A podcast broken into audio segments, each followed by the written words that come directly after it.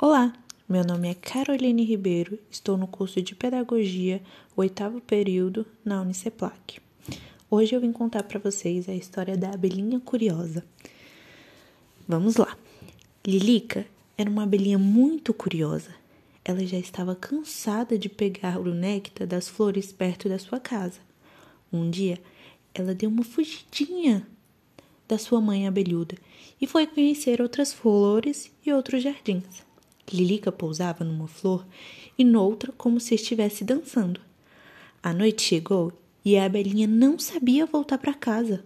Ela não sabia onde era a sua colmeia. Lilica começou a chorar. E de repente ouviu um zumbido. Zzzz!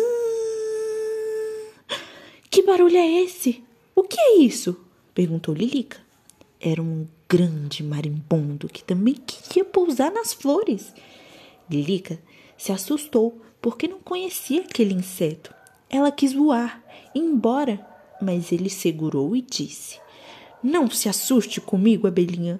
Não vou lhe fazer mal. Vou levá-la de volta até a sua casa. E lá se foram eles.